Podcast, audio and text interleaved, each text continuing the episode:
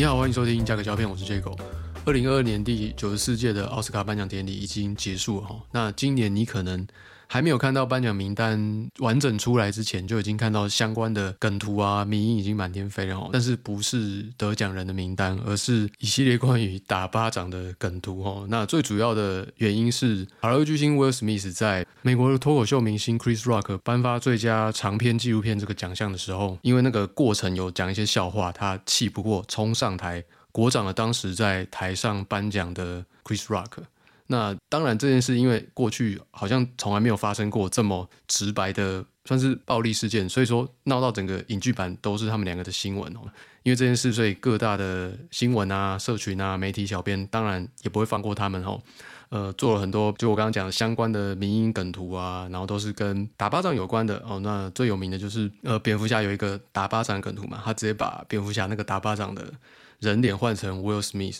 那不管你有没有看这个奥斯卡的直播过程啦，你没有看的话，应该被这个新闻洗的差不多，大概也看不到其他的呃颁奖相关资讯。那如果你有看的话，因为这件事的它发生在中后段啊，那个冲击实在太大，所以可能也忘记前面颁了哪些东西哦。所以你对于整个奥斯卡颁奖。电影本身的内容还有兴趣的话，今天这个节目会来回顾一下这次奥斯卡它整个颁奖的程序是什么？那它这次做了什么样的改变？那为什么会发生这样的事？所谓的国长事件哦，到底是怎么样发生的？前因后果是怎么样？那后续各界的反应又是如何？以后可能会对奥斯卡产生什么样的影响啊？我最后也会一一来聊一下。OK，那首先想要先来讲一下，就是奥斯卡的收视率其实每年都是在下降的哦。从二零一六年开始，其实下降的特别快，大概平均有三千多万人观看次数吧。那从新冠疫情之后就一直掉，一直掉，掉到去年度是一个最低点哦，只有一千多万人次的收看。那其实这个因为现在的大媒体串流时代嘛，大家选择多了嘛，不会再想要看你这样子有点像大拜拜式的节目内容，所以说其实不只是。奥斯卡，你说艾美奖啊、格莱美奖啊，还有日本的红白歌唱也是，都是收视率每年都在下降，而且下降的幅度都很快。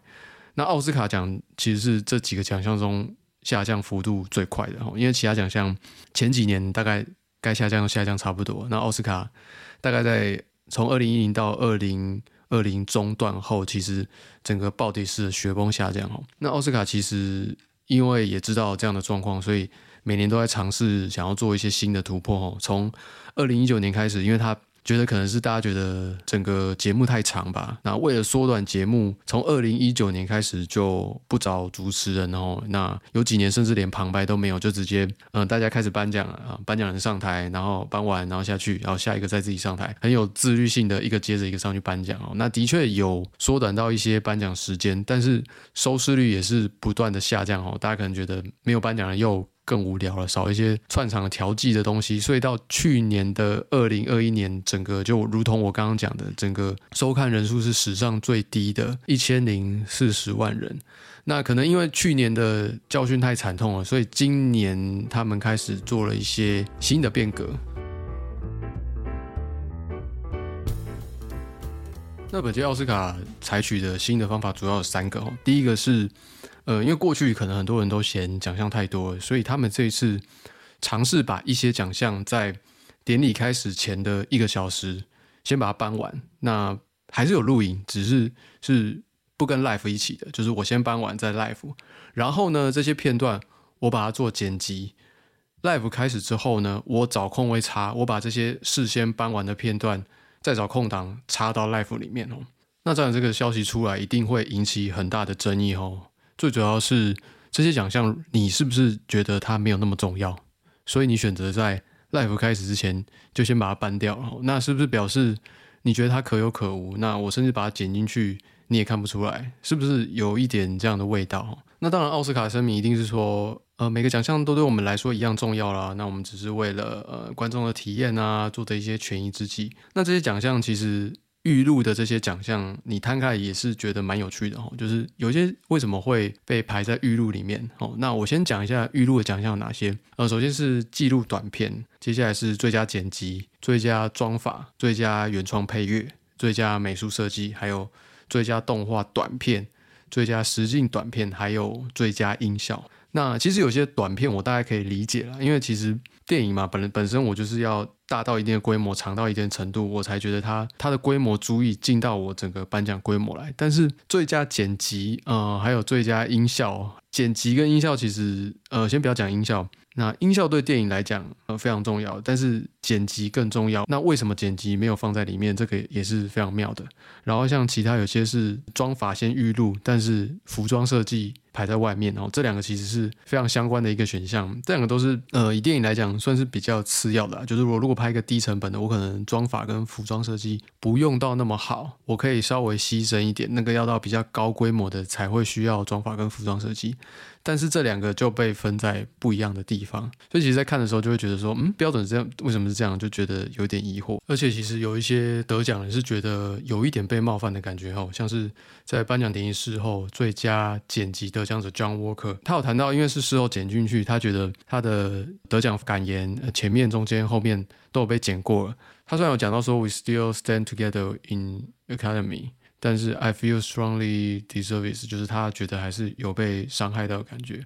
那另外一位得到最佳短片动画得奖者 Albert 也说到说，他希望这个状况明年不要再出现了哦。那另外一位更狠的是，这次有入围最佳音效的 Paul Macy，当然最后他没有得奖了。他有说他希望奥斯卡他们可以感到非常的羞耻，hiding in shame。他觉得他是 the worst Oscar show ever。他觉得这个真的是奥斯卡有广播以来最差的一个奥斯卡奖。那其实我觉得这个反应都是可以预期啊，因为你就是把人家时间砍掉了嘛，所以当然奥斯卡就必须盖瓜承受这样的结果。要换来就是你能不能真的让观众觉得这个时间被缩短了，有没有真的去增加我想要观看的意愿？那另外一个也不能说是尝试啊，就是他们把过去有主持人这样的形态在今年找回来了。不过比较不一样的是，其实过去大部分都是男性主持人远远多过于女性。那这次比较特别，是他们找了三位比较偏喜剧的艺人来主持，这是第一次、头一次，因为曾经有过多男，或者是男生混女生，或者是单独男生单独女生，但是过去就我看记录，好像没有过这样子。三个女生一起主持，所以你要说她是创新突破也是可以哈。那三个找的女喜剧人分别是第一个是 Amy Schumer，在台湾比较知名的就是喜剧电影《姐姐爱最大》。那这部电影因为男主角是一个运动伤害的医生啊，外科医生，所以说戏剧里面也出现过很多明星球员，像是 LeBron James 还有 Amari s t a r m i l e 那这个是大家比较常见的。那另外一个就是 Regina Hall，Regina Hall 是一位我刚刚讲的 Amy Schumer 是白人女性，那 Regina Hall。跟下一个 Wanda Sykes，他们就是黑人女性。那 Regina Hall 比较有名的是在《惊声尖笑》里面电影里面有主演，就是呃一个一个比较爱叫的女生。Wanda Sykes 的话，只是比较偏脱口秀之类演员。大家如果在网络上找到的话，大部分都是她在讲脱口秀、上节目讲脱口秀的片段。那因为她是讲脱口秀的嘛，所以她的语调啊，就是很浓那种。黑人腔，然后听起来非常好笑哦。所以这三个呃喜剧演员一白两黑，能不能碰出其他火花呢？哦，那我们接着看。那最后一个我觉得比较大的创举，就是他们做了很多呃不同明星的合体镜头。因为最近因为蜘蛛人嘛，找来了前中后三代的蜘蛛人做合体，所以最近很流行。同一个剧的老演员做合体，所以他们找了《黑白游龙》（White Man Can Jump） 过去的电影搭档做合体，还有大家比较熟悉的《黑色追击令》里面的乌玛·苏曼 （Samuel Jackson）、Samuel Jackson，还有约翰·屈服塔，也有找来一起合体颁奖。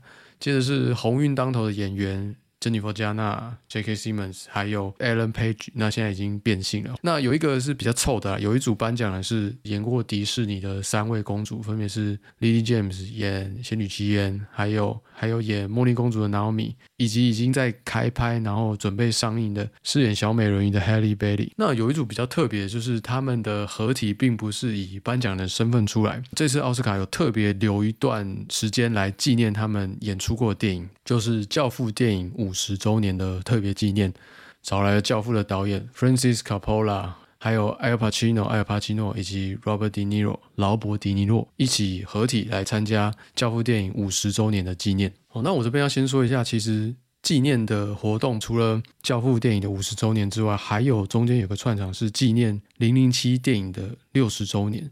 但这个纪念其实并没有说有花很多时间在上面啊。那像零零七其实也没有找过去的的男合体，他只是中间有个串场片段，他把零零七过去的一些经典片段剪进去，然后给大家看完，就说这是零零七六十周年纪念。教父。其实也很像哦，他虽然有找来三个人合体，也放了一些经典片段，但是并没有说给他们很多的时间来，呃，算是缅怀一下过去教父电影那个辉煌的时刻哦。其实只是简单的由导演 Francis Coppola 稍微感谢一下他想要感谢的人，而且最后讲一下说，哎，我们。支持乌克兰，我们与乌克兰同在。哦，大概前前后后花了也不到十分钟吧。其实没有让人家感觉到说整个纪念活动是非常有价值、有意义的种。所以这也是我觉得比较可惜的地方。就是说，你想要办这个活动可以，但是因为毕竟教父是五十周年嘛，那五十是一个算是很整数半个世纪的一个很漂亮的数字，所以如果要做这些纪念活动的话。希望可以办得再完整、再盛大一点哦，甚至说你把整个奥斯卡都包装成教父电影的延伸，我觉得也没有不可以哦。但是就是觉得有点可惜啦，就是已经呃找人来，然后也留了时间给他，但是有点诚意不足的感觉哦。当然，这这也是奥斯卡需要多方考量的地方哦，不要让人家觉得你好像什么都想要做，然后什么客群我都想要拉，但是做的都好像问导游的感觉，各方都沾一点，但是没有很花心平时在里面。OK，那今年奥斯卡做了三样新的尝试，他们找了三个女主持人，他们把一些片段先预录好，再剪进 Life 里面。另外，他们也加了很多呃过去的合作演员，他们一起合体颁奖的画面，让一些喜欢过去这些电影的人可以好好的感动怀旧一番。那这样到底效果如何？其实你刚刚听我讲，好像都是一些很负面话哦。但是其实整体来讲，我觉得还算是不错啦。我先说那个预录片段剪辑，然后穿插进 Life，其实我觉得算是剪得相当不错。因为其实它并没有每一段预录的都连接在一起，它其实是透过间隔的去穿插，就是可能我先一段 Life，两段。live，然后第三段中间我再穿插预录的，然后接下来可能又是插一些 live，然后一些中场表演，我再插一个预录的。所以说你虽然预录的感觉就是不一样，你就会觉得他好像念那些入围名单都念得比较急，就是会觉得好像有点不一样。但是因为它很平均分配，而且我觉得技巧还蛮高明的啦，就是都会是在一个嗯。大大表演或者是大休息之后，所以你不会有特别感觉，就好像哎，广告回来了，哎，就要搬这个喽。好，那搬完了，那搬完之后，他就说哦，那我们介绍谁出场，所以大概你都可以分辨得出来啦。就是说他没有找颁奖人来颁奖，他是直接讲说我现在要颁发什么，那直接念入围者名单，大概就是了。但是其实整个下来，我觉得整体还算是蛮流畅的。虽然我没有觉得说整个奥斯卡的时间有让我觉得特别短了，但是至少整个看下来。没有很拖沓的感觉哦。那我觉得，先不管说那些被预录的得奖者心情怎么样，我觉得以整个奥斯卡节奏来讲，这点算是控制的相当不错。那三位女主持人表现，其实我觉得也算是蛮棒的啦，没有花太多时间，他们并没有花太多时间在讲他们笑话，大部分都是简短，然后有梗。好像一开始他们就有说，为什么要雇佣他们三位女性主持人，因为。比一位男性便宜啊？那我们知道，其实呃，美国的演艺圈一直都有在抱怨说男女工资不平等这样的问题。然后另外有讲到说，最近有部电影 Lady Gaga 演的那个 Gucci 口音很奇怪哦，他觉得这部电影应该改成什么口音谋杀案。还有一个就是呃，LeBron James 在。怪物奇兵里面的发线很真实，因为其实他过去都有一些头发比较光的毛病，他们就说在这部电影里面好像都没有看到，是不是他特效做很好？那这边大家可以留意一下的，就是说，其实在后面的国长事件也是跟头发有关的议题哦，所以说。我在自己的 FB 有留到，其实头发战争其实不止在后面哈，在这次奥斯卡颁奖的前面就已经开始对决。那另外除了讲笑话之外，中间有些串场呃是比较动态的，好像是呃 Regina Hall 在中间有个片段特别找来了几位男性，然后有说到呃他们。那个新冠肺炎的检测还没有过，然后希望他们上来检测，然后检测的方式就是，哎，我去摸你们的身体，有点性骚扰感觉。其实这个这个梗，其实你在台湾综艺节目，特别是小 S 就很常玩这个梗哦。我个人是还好啦，但是我知道其实有些观众很吃那个性骚扰这一套，不然小 S 也没办法玩那么久。那还 OK 啦，我觉得这个以一些女性观众来讲，会觉得这个蛮有趣的。哦，那另外中间有个片段是特别去外面拍的搞笑片段哦，就是 Wanda Sykes 他。有一个去奥斯卡博物馆参观的桥段哦。那奥斯卡博物馆，因为它是靠各方捐献才成立的嘛，他就说：“哎，那我去，我我其实有捐钱呐。那我捐的那一 part 体现在博物馆哪里哦？”然后里面的管理员就问他说：“你捐多少？”他就说：“我捐十五。”他说：“哈，十十五，呃，一万五千块吗？他就说没有，我捐十五块而已。哦，那就很有趣，因为大部分人大家都是捐很多，那你捐十五块，可能就只有嗯半个瓷砖不到吧的价格，有点像以前台湾的公庙不是都会有人捐献嘛，去盖，然后可能公庙的某一处就会刻上谁的名字，然后你你有捐的那些亲戚就会找你拉去看，然后这样一样的道理。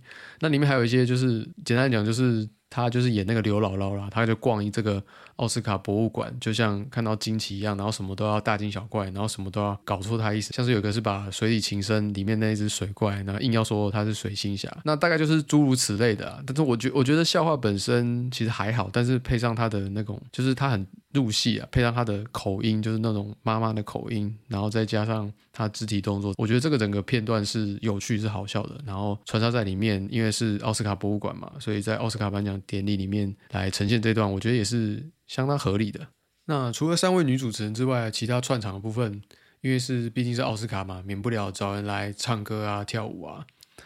那歌唱表演的部分，其实大部分我都觉得很棒。呃，先讲第一个是碧昂斯出场，然后。我觉得很特别，是她其实不是现场的，她是用那种预录形式现场播放。那因为她唱的是《王者理查》嘛，就是呃威尔史密斯演。Richard 他在教他的两位女儿威廉斯姐妹打网球的故事，这部电影里面的主题曲，所以它整个画面是，它是在一个网球场里面，他把四周都包住，然后很特别是，它包的颜色是那种很黄很亮，然后带一点绿的颜色，而且不只是整个黄绿的那个幕围在旁边，里面的什么跳台啊，里面的什么阶梯啊，还有服装啊。全部都是那种颜色，那我们其实我们这种有在做特效的人就会很想要把它 key 掉，因为我们知道其实大部分做特效，你要把那个人或背景去除，一般来讲都是用绿色的，所以真的是看了有一种很手痒的感觉哦。那为什么会用这个颜色？因为它是网球的颜色，呃，看起来是有点前卫啦，不过还算是有趣啦。那另外一个就是怪奇比利的《No Time to Die》，当然零零七的电影很经典，所以一定要进来表演一下。那另外两个穿插的歌唱就是配给了《魔法满屋》这个动画里面的歌曲。一般来讲，就我知道大概就是配一个了，所以他配了两个，让他就大概就知道说，嗯，最佳动画他是想要颁给谁哦。OK，那里面我比较喜欢的是《We Don't Talk About Bruno》这一首，因为这首其实他在原本动画里面是。多人合唱的嘛，里面有很多不一样的角色。那他们通通在讲一件事，就是说他们为什么不提 Bruno？所以就是他们整个是在舞台里面合唱，然后穿插跳舞在舞台里面，哦，真的有那种嗯，奥斯卡好像应该表演都要有这种水准的感觉哦。那这个是非常棒的。那另外他在奥斯卡颁奖的中间也会穿插很多给人家看荧幕的片段，大部分都是入围的电影，他们有哪些精彩片段？那有一段我觉得他也是做了一个革新啦，去。满足现在新的观众，就是他把观众票选的一些精彩片段加到在里面，所以就不会感觉说好像都是我们奥斯卡高高在上，什么都是我决定哈，我加一点观众票选的成分，然后我放在上面啊，让大家看这些精彩片段嗨一下。当然就是免不了嘛，就是什么正义联盟啊，还有复仇者里面的一些精彩片段也穿插在里面。那还有一个我觉得莫名其妙的，就是他在中间还有穿插一个 BTS 在讲电影哦，特别是动画的片段。但其实 BTS 跟这次奥斯卡的连接性不高啊，他也不是说有唱什么电影里面的歌曲在里面。那你特别放了这个片段，然后就只是让他们聊一下，呃，有什么电影是你喜欢的？其实我觉得这个要讨好这个粉丝的浮躁痕迹太明显了，所以这段我自己觉得是呃蛮莫名其妙的。好，那先不管这些新的措施我喜不喜欢，它到底对于收视率的帮助有没有效？其实从一开始的收视来讲，算是有一点效果哦。你从这次的奥斯卡收视，其实刚开场的时候，高一点的地方其实有冲到大概一千二到一千三百万人观看这样的数字哦。不过其实一开始大家就是看新鲜嘛，那接下来觉得嗯好像又开始无聊了，其实那个数字就开始慢慢往下掉哈。其实冲很快哦，大概到。典礼中间之后，其实大概都是掉到大概剩一千万左右人观看嘛，就一千万人上下哦。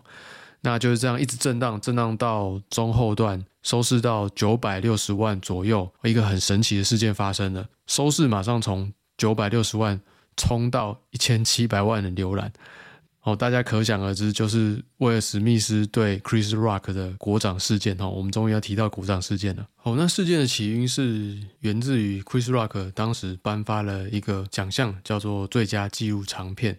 那其实重点是他因为是。Stand up comedian 嘛，所以他上台一定要讲很多笑话。那他过去其实有主持过奥斯卡哦，也有那种嗯，他 say 的桥段让人觉得不舒服、抗议的事件哦。最有名的就是之前有找好像亚裔小孩吧，然后就在台上扮童工，就表示说啊，亚洲人都呃工作然后很累、很压榨那种感觉哦。那其实当时后来林书豪跟李安后来都有出来，因为这件事做抗议哈。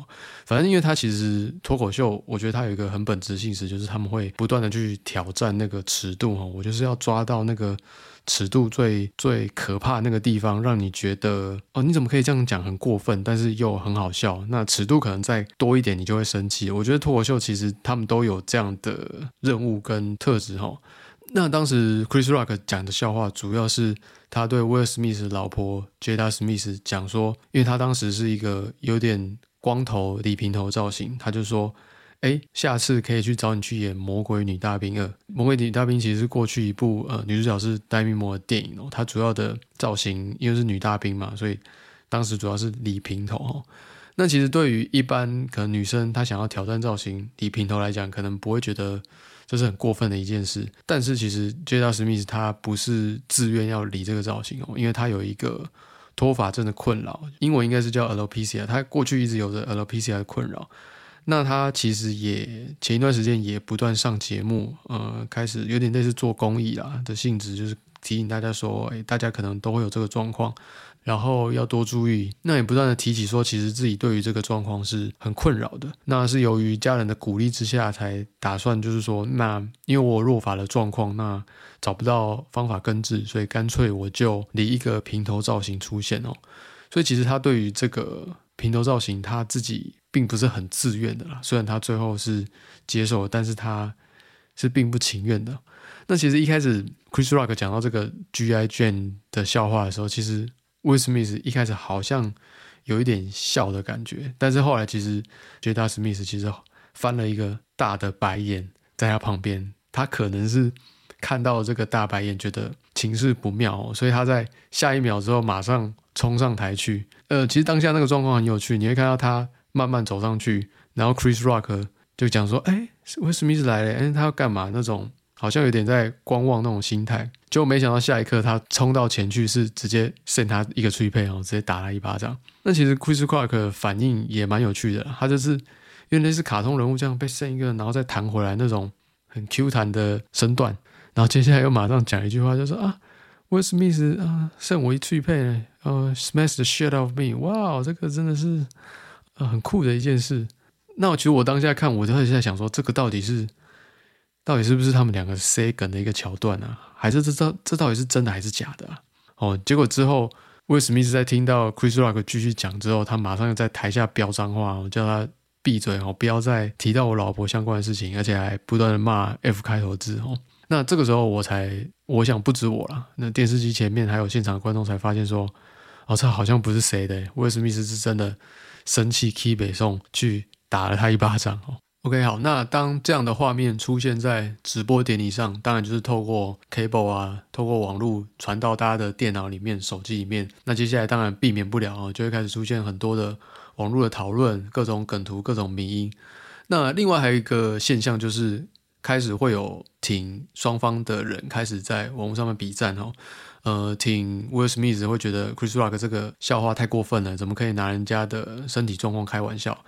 那比较挺 Chris Rock 就会觉得威尔史密斯这样的行为太过分了。不管怎样，你就是不能够使用暴力，然后这个是人的最后底线。那其实事件过后，大部分的所谓的名人啊、记者风向，大部分都是站在比较谴责 Will Smith 的一方啦。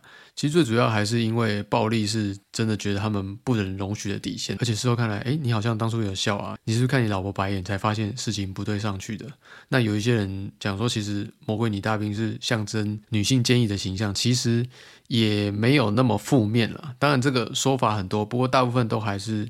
站在比较谴责 Will Smith 一方，那其实我观察到，嗯，台湾的媒体社群有一个蛮有趣的现象，就是其实很多网红啊，还有所谓的评论员啊，在第一时间是比较推崇 Will Smith 的，甚至有一些人是直接把。威尔史密斯后来的话，直接打逐字稿打在上面，有点类似我挺他的意思。那等到后面发现，哎，风向好像不太对了，才开始呃，又跟网友做比战，我就开始说，哎，其实我挺他是挺他的精神，不是挺他的暴力行为。还有另外也说，呃，我挺 Chris Rock 不代表我不谴责威尔史密斯啊，哦，反之亦然。这样的状况其实就开始要去凹回来，因为风向已经不是这样的。那为什么会有一开始的这样的状况发生呢？我自己是觉得它是在奥斯卡典礼国长事件后剧情的峰回路转有关。就在国长事件那个颁发奖项结束之后，陆续奥斯卡又颁发了最佳导演啊、最佳歌曲，还有最佳美术。那下一个就轮到了最佳男主角了。而就在三个颁奖人，也就是《黑色追妻令》的合体团队——塞缪·杰克森、乌玛·苏曼、约翰·屈服塔。打开得奖者的信封之后，发现里面的名字居然是先前国场打人的 Will Smith。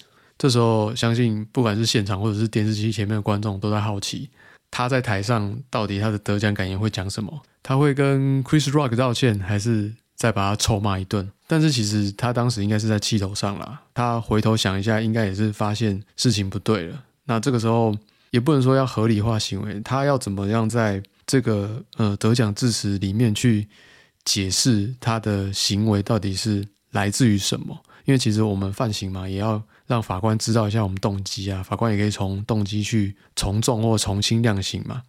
哦，那接下来他的得奖感言，我觉得他可以说是为了他的行为解释做了一个很好的历史级的演说。他一开始先介绍了 Richard Williams 是什么样的人，那 Richard Williams 当然就是。他在这部电影里面去模仿、去演的这个对象，就是威廉斯姐妹的爸爸。他讲到说，Richard Williams 是一个非常保护这个家庭的人。那因为我演的这个角色，变成其实我也是一个保护家庭的人。那我使命要保护我的家庭，我有使命要保护我妈。哦，他很巧妙的没有说是他老婆了。更进一步的，我也要去保护跟我一起演戏、演我两个女儿的演员。为什么？因为其实做这一行是非常辛苦的，因为要你身为名人，身为公众人物，你要面对很多呃莫名其妙来的攻击，所以我不只保护我的家人，我还要保护跟我一起同事的人，我要保护所有我身边的人，这个保护才是我的使命，才是我生存的目的。哦，那最后他当然也感谢威廉斯姐妹。相信他，让他去演了这个故事。那也感谢丹佐华盛顿，因为他在中场休息的时候，好像有去劝告他一些事，有特别提醒他说：“你要小心，在你巅峰的时候，魔鬼会找上身。”那其实这样的演说整个流程之后，他是非常有渲染力的。因为根据前面这样一层一层铺下来，他去打人。那为什么他打人？因为他老婆被有点说是被。开了一个很大的不应该的玩笑，那我为了保护老婆，我又进入了这个角色，我必须保护家人，所以我才做出了这样的事情。那其实这样层层堆叠之下，其实那个渲染力是很够的。我当下其实，在看完之后，我也我也是整个是呆了，就想说哦，而且他边讲又边哭成一片，整个会很相信说，哎，这样他这样做好像才是对的，他才是那个受欺负的人，受公众欺负，受脱口秀演员欺负，然后拼命要保护家庭的那个人。所以说，其实有时候这种演说的渲染力，它其实是非常强的哈。所以，其实，在各种政治的场合，我们都希望政治人物他的演说很厉害哦，因为你演说很厉害，你才能够，你才能够去感染人心哦，才能够去吸引底下人，吸引他投票给你，吸引他去帮你做事哦。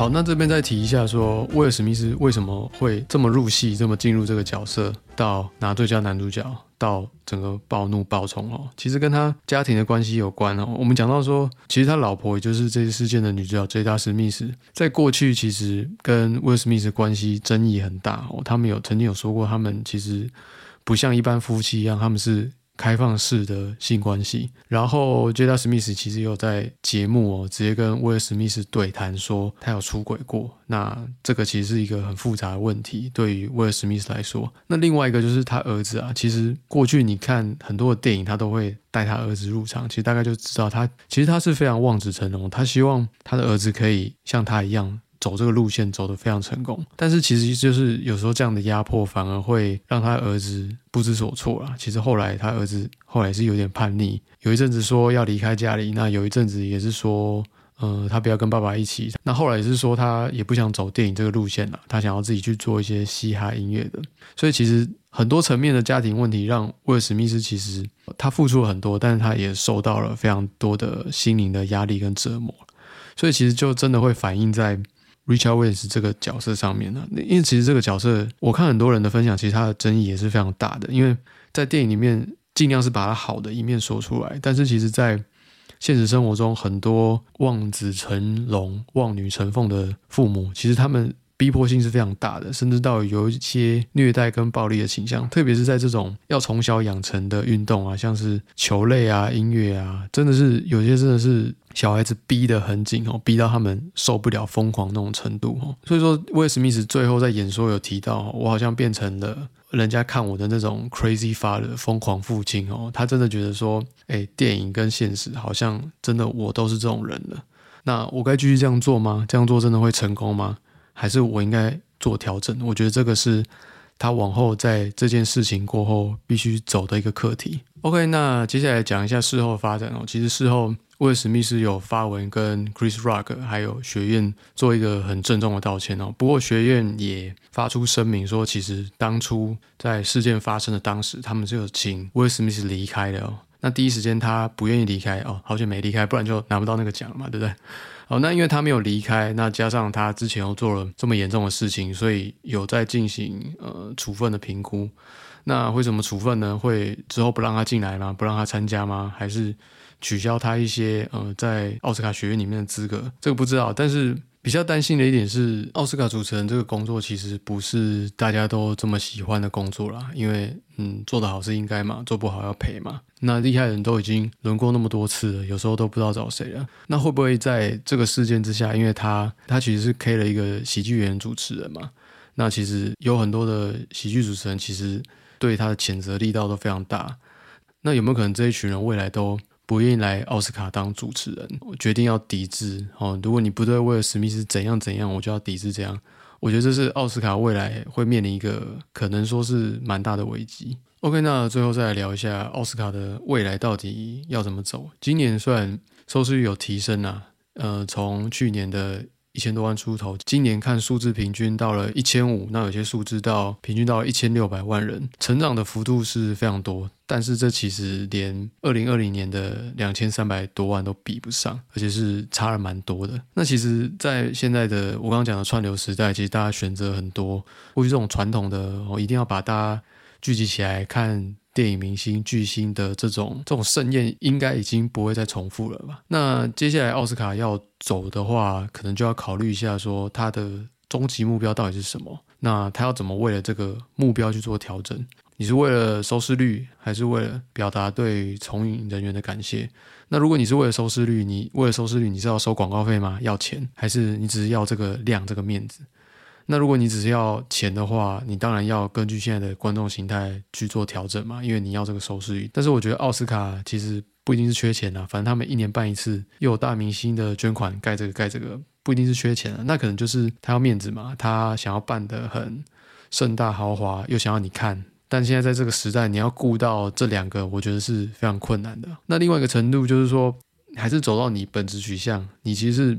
表达你对从影人员的感谢。那如果是这个取向的话，你的调整就不会是现在这个样子嘛？因为你现在反而是让从影人员感到生气嘛。那你要在什么样的呃操作情况下能够表达对从影人的感谢？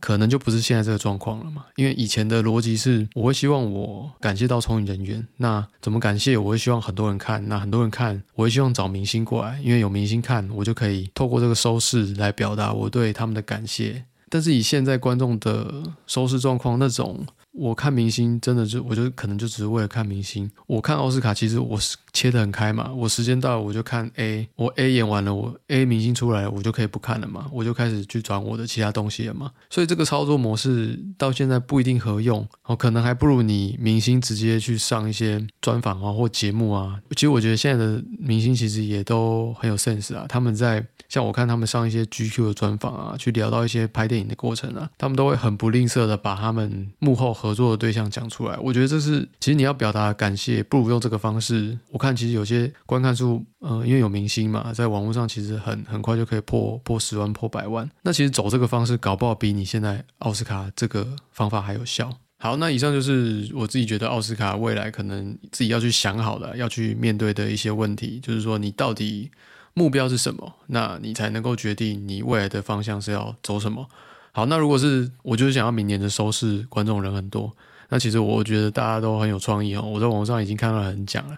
以呃现在 YouTube 企划的操作方法，你直接明年就行。Will Smith 和 Chris Rock 合体，我跟你讲那个不得了，而且你故意压轴放到最后，最佳导演或者最佳电影的时候再请他们合体出来，前面不知道啦，至少后面一定收视爆量，好不好？这边给奥斯卡做一个参考。奥斯卡奖今天就差不多聊到这边，那因为时间的关系，就比较没有办法针对电影本身的内容来讲了，我就先讨论一下整个典礼的架构编排，还有它。产生什么样的事情哦？感谢你的收听，我是 Jago。如果喜欢这个节目的话，欢迎订阅或者是帮我分，也可以到各大 Podcast 平台搜寻价格胶片，我们每周会做更新。那就下期节目再见喽，拜拜。